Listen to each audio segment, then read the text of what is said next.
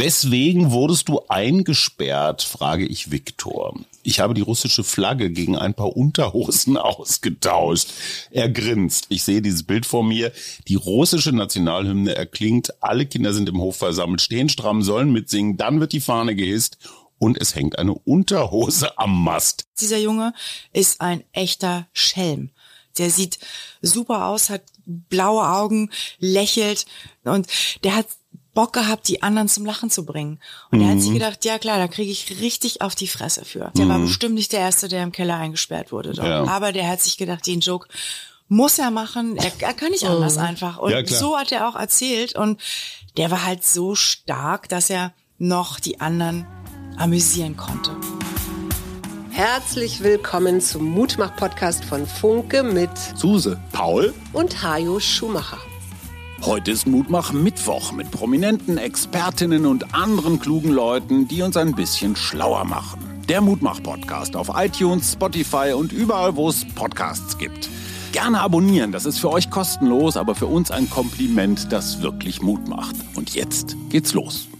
Und heute sprechen wir über geklaute Kinder. 20.000 sagen die einen, 700.000 sagen die anderen. Russen klauen ukrainische Kindersuse. Und wer weiß dazu, was zu berichten? Wir haben eingeladen die Journalistin Sabine Oehlmann, die mit Wladimir Klitschko ein Buch gemacht hat über genau diese Kinder, die wieder aufgetaucht sind, bisschen über 100 und die erzählen, was ihnen widerfahren ist, weil diese Kinder ja einfach von heute auf gleich abgeholt werden aus der Schule, aus dem Verein und dann in irgendwelchen Camps verschwinden. Und hier ist sie, Sabine Oehlmann. Hallo. Hallo, ich freue mich sehr, bei euch zu sein. Wie bist du zu diesem Thema gekommen? Ich wurde gefragt.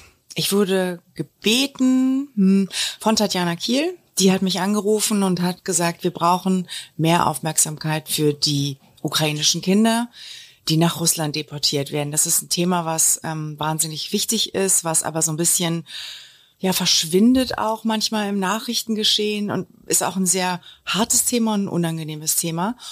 Und ähm, ja, eines Tages hat sie mich einfach angerufen und gefragt und ich habe ja gesagt ohne richtig lange nachzudenken. Das war bist, gut so. Du bist ja auch Mutter selber. Wie ist das, wenn man diese Geschichten hört von Kindern, die, und du hast ja mit denen gesprochen, die wieder da sind, also die zurückgeholt worden sind. Wie ist das? Also das eine Ding ist, das habe ich auch im Buch angeführt in meinem Nachwort, dass es schöne Gespräche waren, weil die Kinder, nämlich die Kinder sind, die zurückgekommen sind ähm, wohl wissend, dass es noch wahnsinnig viele gibt, die nicht zurück sind und die, die weg sind.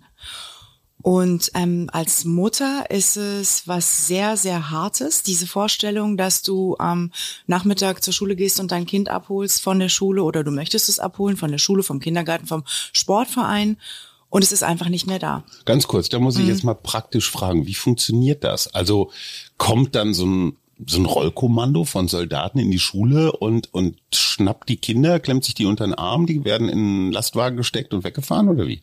So ein bisschen kann man sich das so vorstellen. Das passiert auf mannigfaltigste Art und Weise.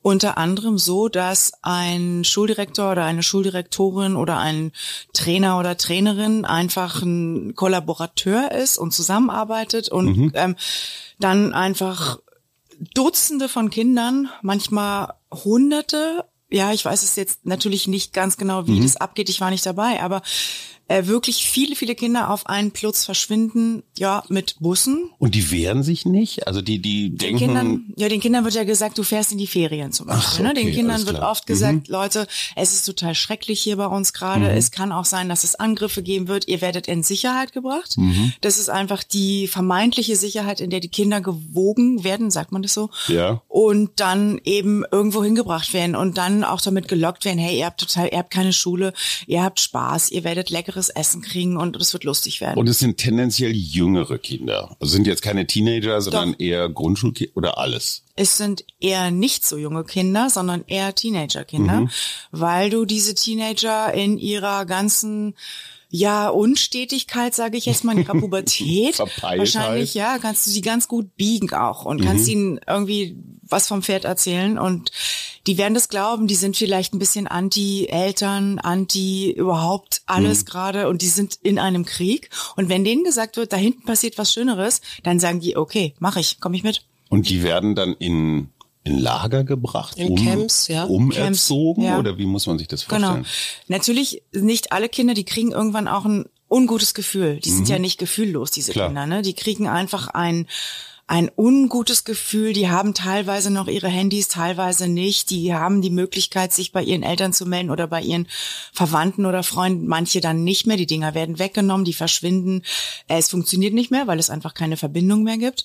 Die sollen einer Gehirnwäsche unterzogen werden. Mhm. So, genau kann man es eigentlich wirklich sagen. Das wissen die in dem Moment natürlich noch nicht. Nee. Und diese Gehirnwäsche funktioniert professionell. Also oder, oder kommen die einfach in russische Familien und werden da zu kleinen Russen? Nee, die sind in Camps. Das sind ja. riesige, ja, Lager hört sich wirklich fies an, aber das ganze Vokabular ist fies. Ne? Mhm. Deportation ist ein fieses Wort, Lager ist fies. Wir haben alle gedacht, dass wir diese Wörter nie wieder mhm. benutzen mhm. werden müssen. Und jetzt benutzen wir sie und es ist einfach nur grausam. Und es sind große wie kann man sich das vorstellen? Ferienheime? Da mhm. sind wahrscheinlich früher ganze Firmen haben da ja. Ausflüge hingemacht mhm. und haben da Gemeinschaftsurlaube verbracht und, und Körperertüchtigung, so hahaha. Da werden die hingebracht und sind dann in größeren und kleineren Gruppen Mädchen und Jungs getrennt. Lass uns das einmal einordnen. Von wie vielen Kindern sprechen wir im Moment, die vermisst werden? Also es gibt unterschiedliche Zahlen, die unglaublich krass sind, so oder so, denn jedes einzelne Kind, was verschwindet, einfach so ist krass. Das, das kennen wir aus unseren Nachrichten. Die Ukrainer sagen, wir vermissen 19.500 bis 20.000 Kinder, von denen wir gesichert wissen, dass sie mhm. weg sind. Die Russen sagen, wir haben 700.000 Kinder von euch übrigens, weil sie damit einfach richtig auf den, auf den, auf den Putz hauen wollen und sagen wollen, überhaupt Leute, wir haben alle eure Kinder. Mhm. Wir machen mhm. euch arm. Wir, mhm. wir, wir haben eure, eu, euer Bestes, was, was, was ihr haben könnt. Ja, das ist alles bei uns und das bauen wir um zu unseren Gunsten sozusagen. Mhm. Und die, dazwischen irgendwo wird die Zahl sein, weil du natürlich die Dunkelziffer überhaupt nicht benennen kannst, weil viele Kinder ja verschwinden. Es sind auch Waisenhäuser, die mhm. einfach irgendwie äh, deportiert werden oder Pflegefamilien, wo die Eltern sagen, für einen gewissen Betrag habe ich dieses Kind nie betreut. Mm. Welches Kind meint ihr denn, ja? Und mm. tschüss. Also. Ja. Aber ich meine 20.000 und 700.000, das sind aber schon ganz schön Absolut. verschiedene ja. Zahlen. Aber das sind die Zahlen, was was anderes kann ich dir tatsächlich nicht sagen. Da, ja. Davon wird gesprochen. Die einen sagen so und die anderen sagen so. Und in dem Buch, da taucht diese Zahl von 123 geretteten Kindern auf. Mhm. Ja. Inzwischen sind es zum Glück 163, weil ja ein paar Wochen seit Beendigung des Buches bis jetzt äh, ins Land gegangen sind. Und das mag wenig erscheinen. 163 ja. gerettete Kinder von 19.500. Wir nehmen mal die kleinste Zahl. Mhm. Aber das ist auch ein Riesenakt, die Kinder zurückzubekommen. Mhm. Genau. Und hauen die dann ab? Also sind das Geflüchtete, die da ausbüchsen aus diesen Lagern? Nein, oder? werden zurückgeholt. Die werden richtig zurückgeholt. Mhm. Die werden zurückgeholt von ihren Müttern, von ihren Großmüttern, von ihren Patentanten, von also ja. die fahren dann praktisch auf mhm. russisches Gebiet, mhm. diese ukrainischen Mütter oder Tanten, mhm. und rütteln dann so lange an der Lagertür, bis sie ihr Kind wieder haben. Ja, und das ist natürlich ein Riesenakt, weil mhm. die jetzt, äh, wir reden ja von den meisten Kindern, die aus der Ostukraine praktischerweise verschwinden, also praktischerweise für die Russen. Ähm, da kannst du nicht einfach mal nach Russland rüber machen mhm. und dir sagen, ach Mensch, das sind ja bloß, keine Ahnung, 80 Kilometer, sondern du musst einfach mal schön außenrum dich bewegen.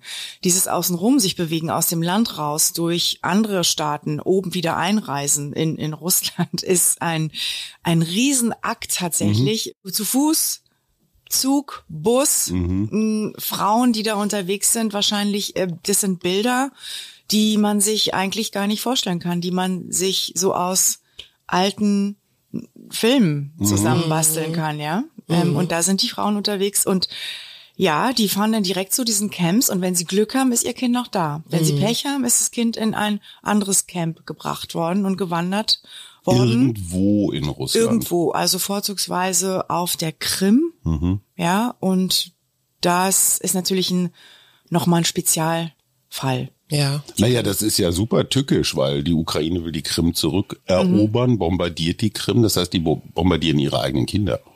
Naja, Also theoretisch. Ja. Ja. Theoretisch, ja. Um nochmal dieses ganze Prozedere zu besprechen, ja. dass Kinder verschwinden, war irgendwann im letzten Jahr kam das auf. Und dann hat sich ja auch dieser Verein Save Ukraine gebildet oder wie wie ging das ja, zustande und wer arbeitet da?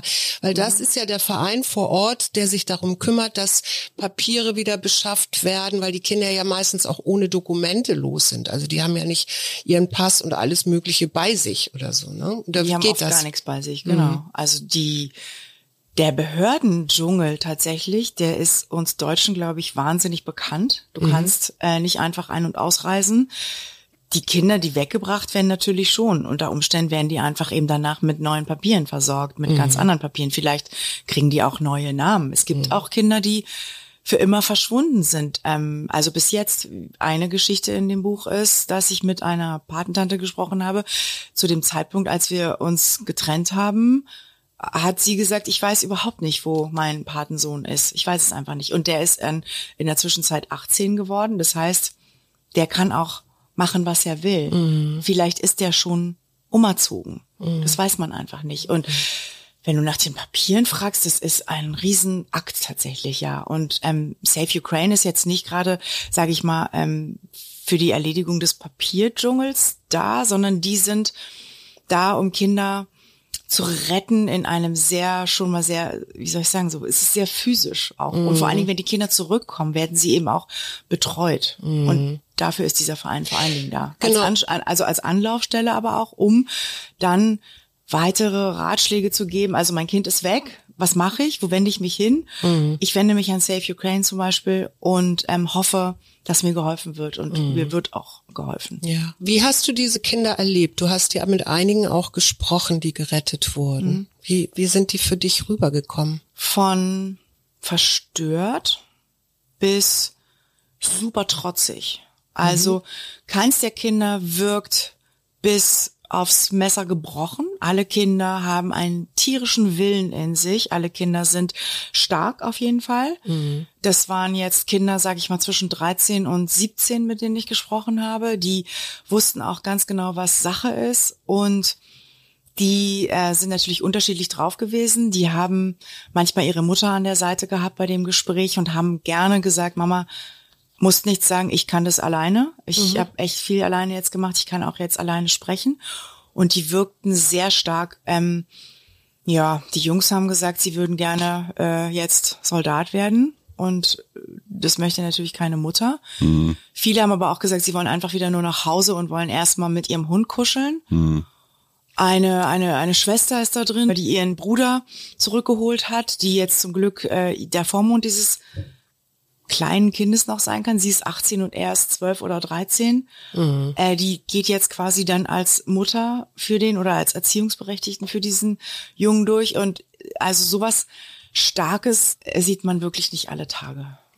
Ich muss mal eine Passage vorlesen, weil ich mhm. die auch irgendwie so in ihrer ganzen Bizarrheit auch sogar lustig finde.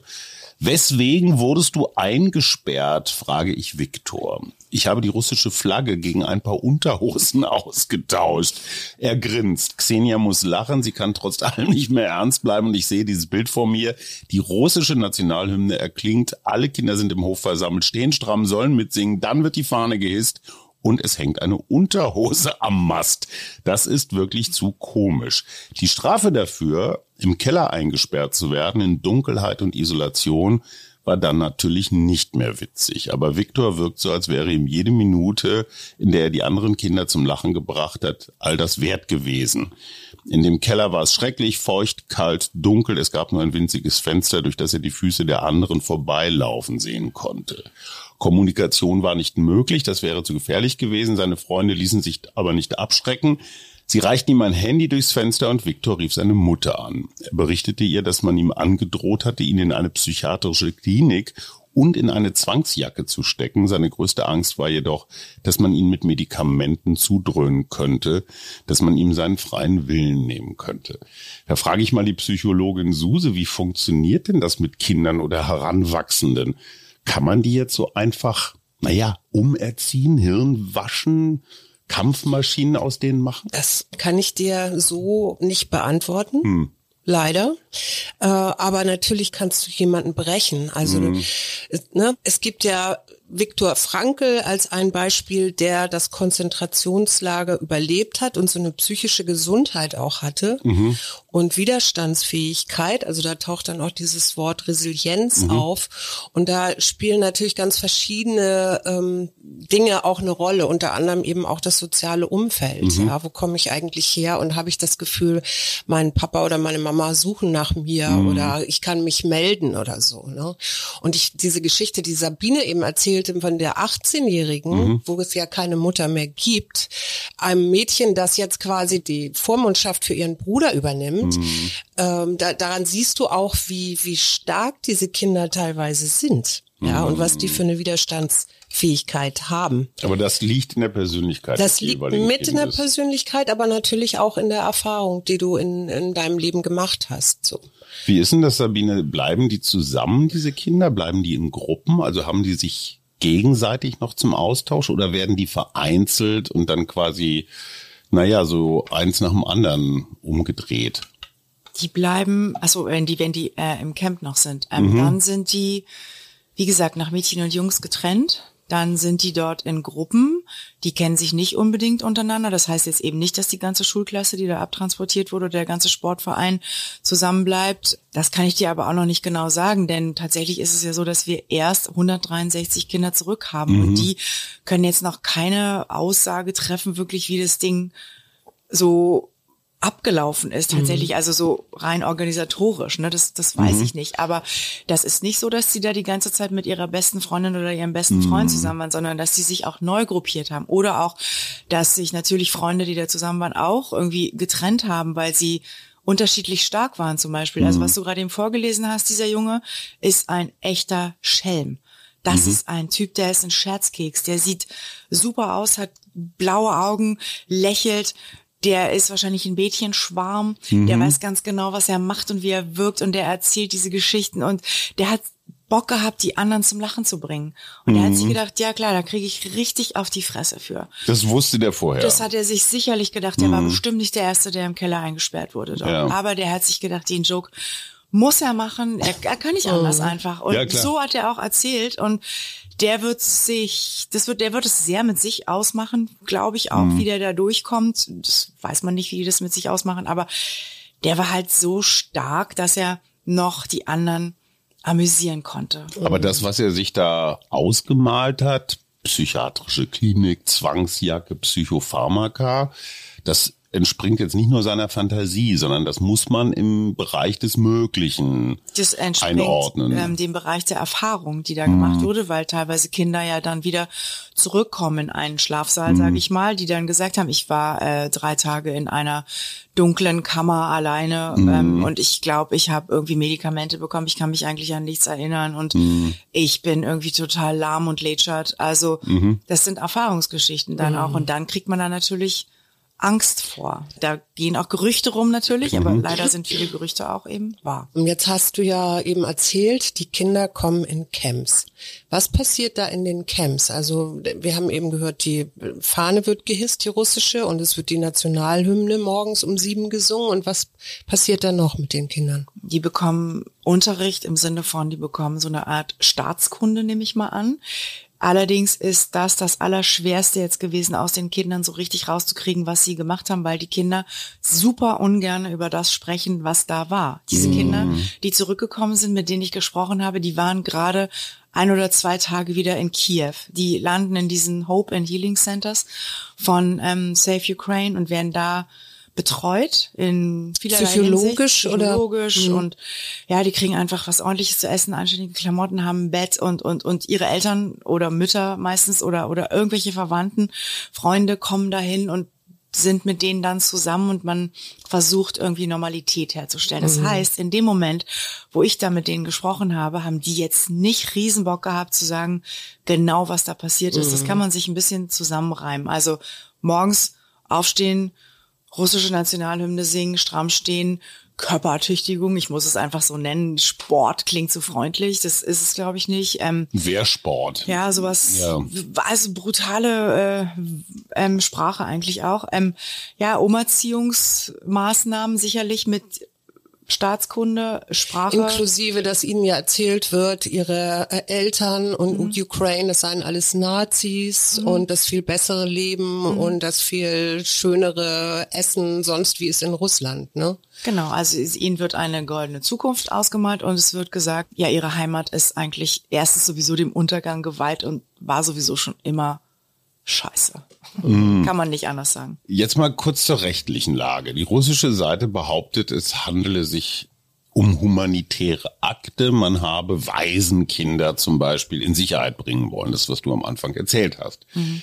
Nun gibt es die andere Seite, die ukrainische, die sagt, das ist ein ganz gezieltes Kriegsverbrechen. Mhm. Und zwar äh, kennt man das, das ist nicht neu. Also Kinder zu rauben ist ein Teil des schmutzigen Handwerks namens Krieg. Kann man jetzt eindeutig sagen, so ich sag mal nach Vereinten Nationen Kriterien, das ist ein Kriegsverbrechen? Haben wir so viele Informationen? Ja, ich würde sagen, dass die hinten auch im Buch stehen. Wir haben ja auch Anwälte in dem Buch mhm. und eben Mykola Kuleba, den Gründer von Save Ukraine, da drin. Es wird von Kriegsverbrechen gesprochen. Ich bin keine Anwältin. Mhm. Ich kann mich da jetzt nicht drauf festlegen und sagen, ich weiß es. Ich glaube, der, der ähm, Unterschied, ich bin auch kein Anwalt, aber der Unterschied mhm. liegt im Wort systematisch. Mhm. Ja, wenn du hier und da mal mhm. ein einzelnes Kind in Sicherheit bringst, okay. Mhm. Kann man nichts gegen sagen. Systematisch heißt, ich nehme ganze Landstriche und mhm. entvölke Schulklasse oder Schule. So und entkindere die systematisch. Dann ist es ein Kriegsverbrechen. Davon sprechen wir hier. Ja. Ja. Mhm. Und die Idee ist ja auch so ein bisschen, wenn ich das richtig verstanden habe, dass die Jungs dann irgendwann an der Waffe ausgebildet werden und gegen die Ukraine kämpfen. Das ist sicherlich der Plan. Wie weit es jetzt innerhalb eines Jahres sozusagen dazu kommen kann, das kann ich dir nicht sagen. Mhm. Ähm, ob das bei den Mädchen auch genauso ist. Mädchen, ja, werden erstmal nicht an der Waffe ausgebildet. Auch das kann ich dir nicht genau sagen. Mhm. Warum nicht? Also ich meine, irgendwann gehen die Frauen auch an die Front und sagen, jetzt reicht's mir, ich will mein Land verteidigen oder ich will das andere Land bekämpfen. Also ist, ähm, glaube ich, nicht mehr in Jungs und Mädchen so stark äh, zu mhm. trennen. Ich kann dir nicht genau sagen, was Russen mit Mädchen vorhaben. Mhm. Ähm, was ich dir sagen kann, ist, dass mir keins der Kinder von Belästigung oder sexuellen Übergriffen erzählt hat. Also sowas ist zum Glück nicht äh, an der Tagesordnung. Ist jedenfalls mhm. nichts, was ich bis jetzt äh, gehört habe, was wir auch, We Are All Ukrainians zum Beispiel auch also davon wissen wir noch nichts. Das heißt nicht, dass es nicht passiert, aber mhm. keins der Kinder, mit denen wir gesprochen haben, hat über sowas gesprochen. Mhm.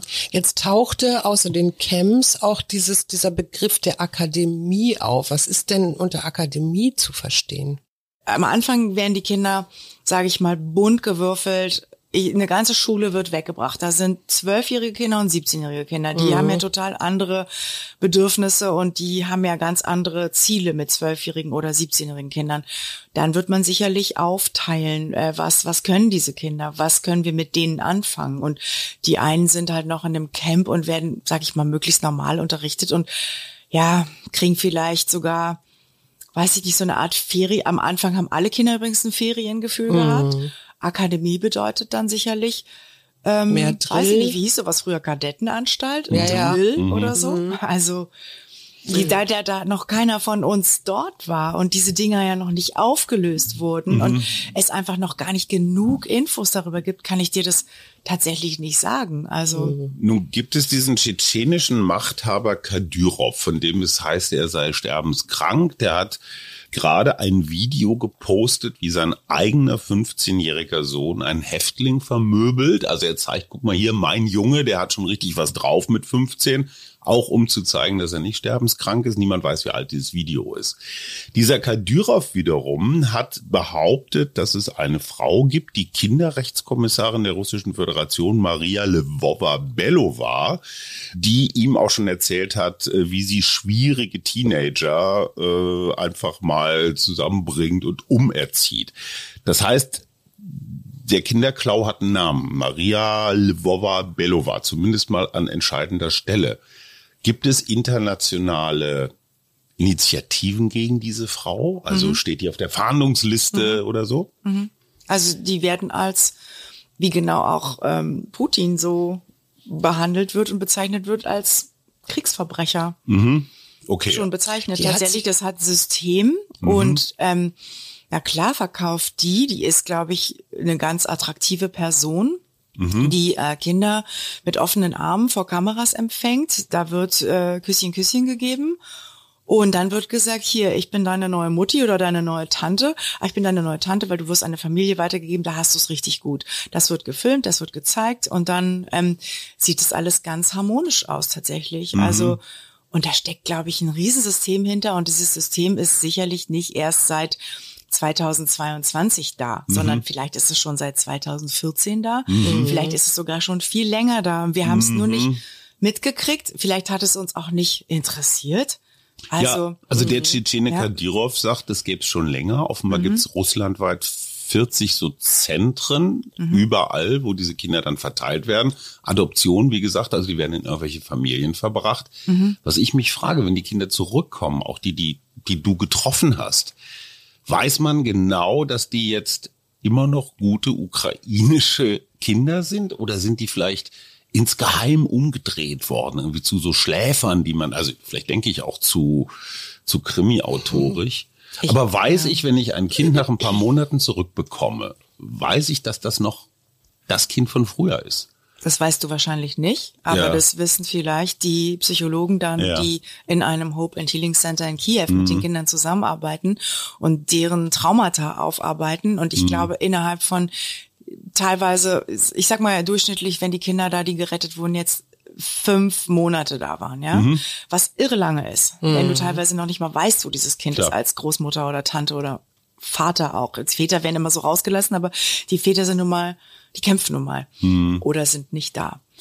Diese Kinder sind, glaube ich, noch nicht komplett umerzogen. Und die Kinder, die ich getroffen habe, sind auf jeden Fall nicht, äh, nee, die sind, die sind Ukrainer. Also was ich dazu, mhm. was ich gesehen habe und gefühlt habe, ist so, da sind ja auch Eltern, die ihre Kinder zurückbekommen haben. Ich habe ja auch mit Eltern gesprochen, mhm. die ihre Kinder kennen. Mhm. Und dieses Gefühl hatte ich tatsächlich nicht. So schnell geht es vielleicht dann doch nicht. Nee, das glaube ich auch nicht, dass es so schnell geht. Und da hängt sicherlich auch immer noch dieses, also solange ich noch irgendwie einen Kontakt habe zu meinen mhm. Eltern, und das sind ja auch, es kommt ja in deinen Geschichten auch vor, ne, dass die nochmal irgendwie sich melden konnten oder sagen, ich bin jetzt hier oder so, äh, ist ja immer noch dieser, dieser Kontakt oder diese Nähe zu, zu meiner Heimat oder komme ich eigentlich her zu meinen Wurzeln da. Ich glaube, das wird echt schwieriger, wenn dir erzählt wird, vielleicht auch wie wie, im Fall von Waisenkindern oder so, da ist keiner mehr, da kümmert sich sowieso keiner mhm. um dich um, um dich. Das Land ist zerstört, da will auch keiner, das will auch keiner aufbauen und jetzt hier in Russland kriegst du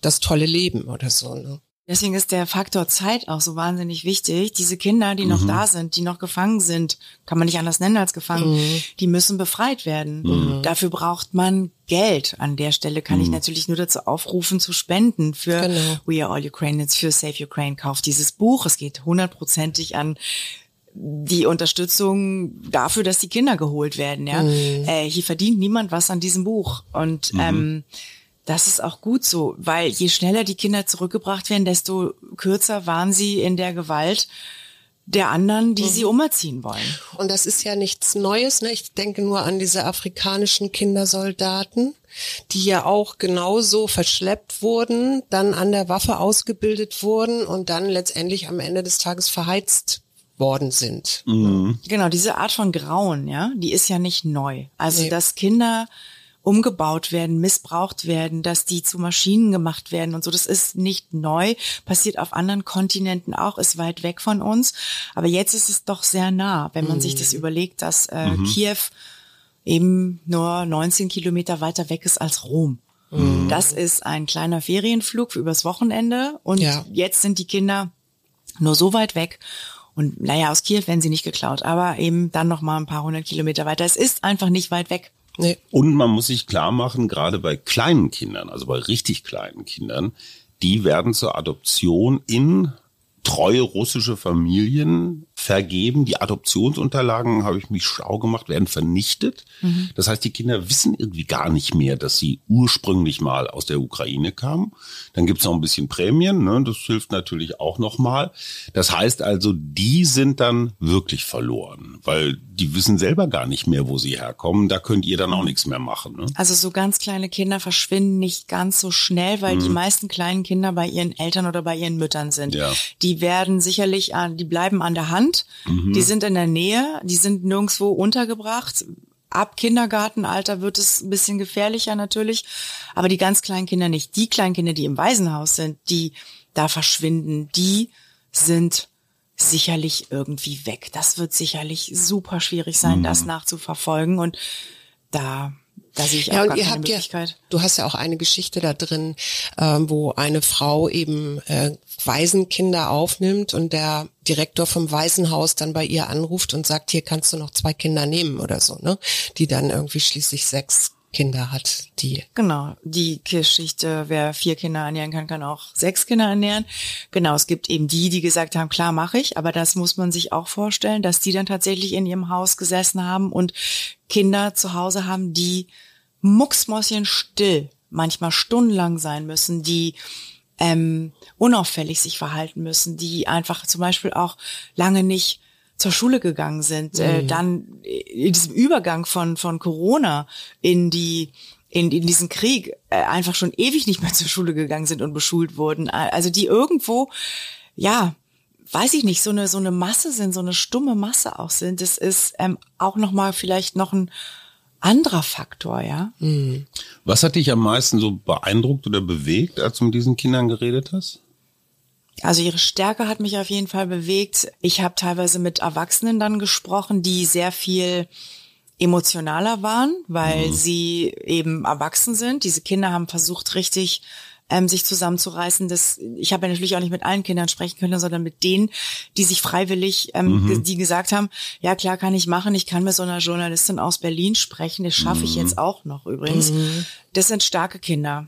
Mhm. Die, die Schwächeren haben sicherlich nicht mit mir gesprochen, die ja. äh, nur noch vielleicht auf dem Sofa zusammengerollt sind. Aber das kann ich gar nicht beurteilen, das weiß ich nicht. Ähm, beeindruckt haben mich alle Kinder. Die Geschichte, die du vorhin vorgelesen hast, ist meine letzte Geschichte in dem Buch, weil mhm. die einen mit einem Lachen zurücklassen soll tatsächlich, mhm. weil alle Geschichten immer was Positives auch hatten. Also in diesem ganzen traurigen Ding mhm. sind immer Momente dabei gewesen, wo wir ein bisschen gelacht haben und wo die Person, die am meisten Schiss hatte, in manchen, manchen Momenten ich war. Also mhm. ich habe Interviews geführt, während ein Bombenalarm im Hintergrund losging und ich gesagt habe, Leute, hört mal auf, jetzt mit mir zu quatschen, ihr müsst euch jetzt irgendwo in den Keller, Keller begeben. Ja.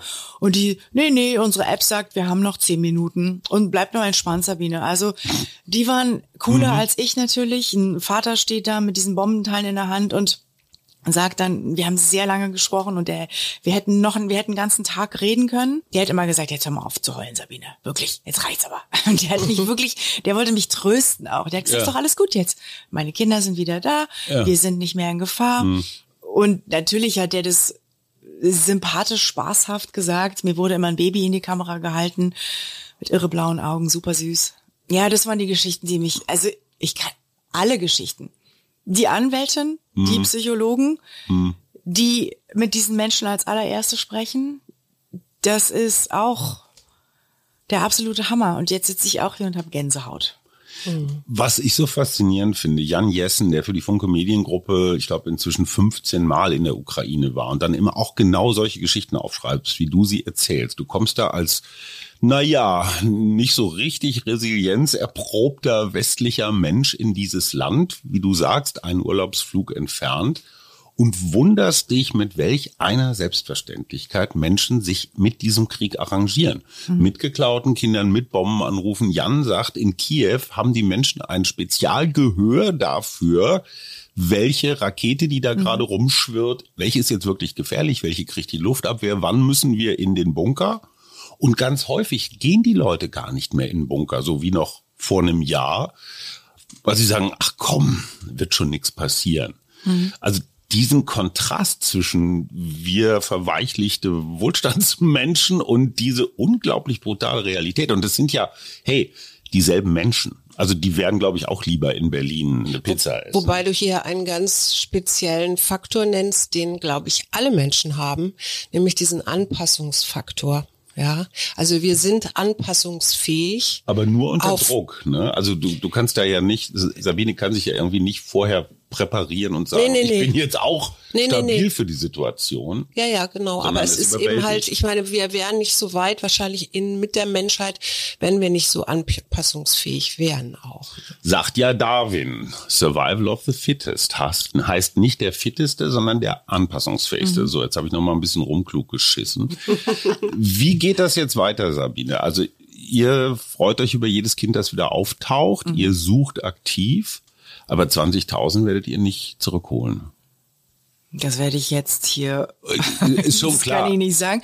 Das ist der Plan. Wir ja. werden, wenn du jetzt äh, Wladimir Klitschko fragst, dann sagt er natürlich holen wir mhm. alle 20.000 Kinder wieder zurück. Muss er sagen. Das muss er so sagen und das ist mhm. auch richtig so, weil du auch gar nicht weißt, welche Kinder du zurückholen wirst. Also klar, die gehen los und holen 20.000 Kinder zurück. Das ist Hammer, ne? wirklich die Aussicht und je mehr Geld gesammelt wird, je mehr Bücher verkauft werden, je mehr mhm. einfach auch nur so gespendet wird, desto besser, weil dafür wird irre viel Geld gebraucht. Das sind mhm. eben die Reisen, die die Angehörigen Klar. da antreten müssen. Da fließt ein Geld, ähm, das muss man erstmal haben. Mhm. Und das haben die meisten Leute dort vor Ort eben nicht mehr, wenn du in irgendeinem plattgemachten Dorf in der Ukraine Klar. eben Klar. jetzt gelebt hast und gerade mal überlebt hast und deine Haut gerettet hast und versuchst irgendwie wieder was aufzubauen. Dann hast du kein Erspartes mehr bei dir. Ja, und das ist auch, deswegen gibt's heute auch keine Buchverlosung, sondern tatsächlich genau, wir verschenken große nix. Bitte, das zu unterstützen. Wir packen in die Show Notes das Buch und auch äh, Save Ukraine und ähm, die Klitschko, das habe ich jetzt gerade nicht parat. Es gibt We Are All Ukrainians, We are, Save genau. Ukraine. Genau. genau. Packen wir alles in die Show Notes. Packen wir alles in die mhm. Show Notes in der, mit der Bitte doch zu mhm. spenden und da. Ich stelle Suses Schlussfrage. Was macht dir Mut, Sabine? Was macht mir Mut? Mhm. Alle Kinder, mit denen ich gesprochen habe, haben mir Mut gemacht tatsächlich, mhm. haben mir gezeigt, dass wir uns ähm, auf unsere Jugend verlassen können und auch sollen. Und das können wir auf ein größeres äh, Gebiet auch anwenden. Das können wir auch auf die nächste Generation irgendwie anwenden und auch auf die, die nicht im Krieg ist. Junge Leute machen mir einfach Mut. Und die nächste Generation ist hoffentlich nicht die letzte Generation. ja, genau. Das war Sabine Oehlmann, Co-Autorin des Buchs Gestohlene Leben, die verschleppten Kinder der Ukraine von Dr. Wladimir Klitschko und Tatjana Kiel, die ist so eine Art Klitschko-Botschafterin hier in Deutschland. Und noch mit dabei Mikola Kuleba, Dörte Kropper und Nina Paul. Bitte kaufen, weil, ne, sinnvolles Geld ausgegeben. Vielen Dank, liebe Sabine. Ja, vielen Dank, dass du da warst. Das war der Mutmach-Podcast von Funke. Jeden Montag, Mittwoch, Freitag ganz frisch. Unterstützt uns bei steady.fm, folgt uns auf Instagram oder hinterlasst gerne eine nette Bewertung. Wir hören uns.